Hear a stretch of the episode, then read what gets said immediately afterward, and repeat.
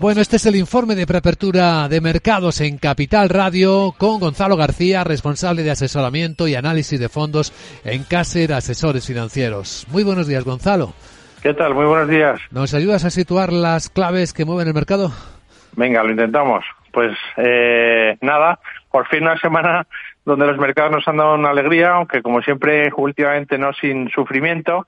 Eso sí, a los inversores conservadores les toca seguir sufriendo porque eh, las tires han continuado incrementándose. El acontecimiento histórico pues ha sido la, dimisión de Liz Truss, ¿no? Como eh, primera ministra de Reino Unido, ha marcado un récord de mínima permanencia, ha estado apenas 44 días, una cosa así y deja la política británica pues muy debilitada y desde luego que no descartamos eh, elecciones anticipadas. Y luego, como comentabais ahora, ¿no? Eh, ha tenido lugar el, el Congreso del Partido Comunista.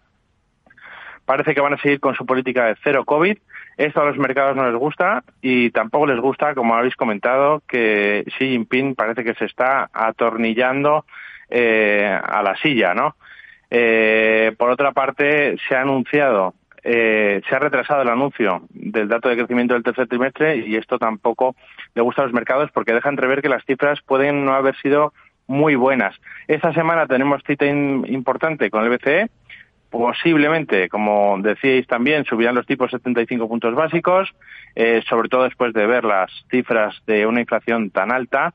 Y el viernes le tocaría el turno al Banco de Japón, con una política totalmente distinta porque continuarán con su política expansiva. Y en cuanto a la macro, también publicaciones relevantes de PMI en zona euro, en Estados Unidos, y el viernes también allí se publicará la encuesta de confianza de la Universidad de Michigan. Y bueno, muy importante, continuamos con el frente micro, parece que está siendo positivo. En España, ya sabemos, hay un montón de compañías que van a publicar, pero por destacar también algunas en el plano internacional, Credit Suisse o, Credit Suisse o Deutsche Bank en, Europa y luego en Estados Unidos es la semana fuerte, ¿no?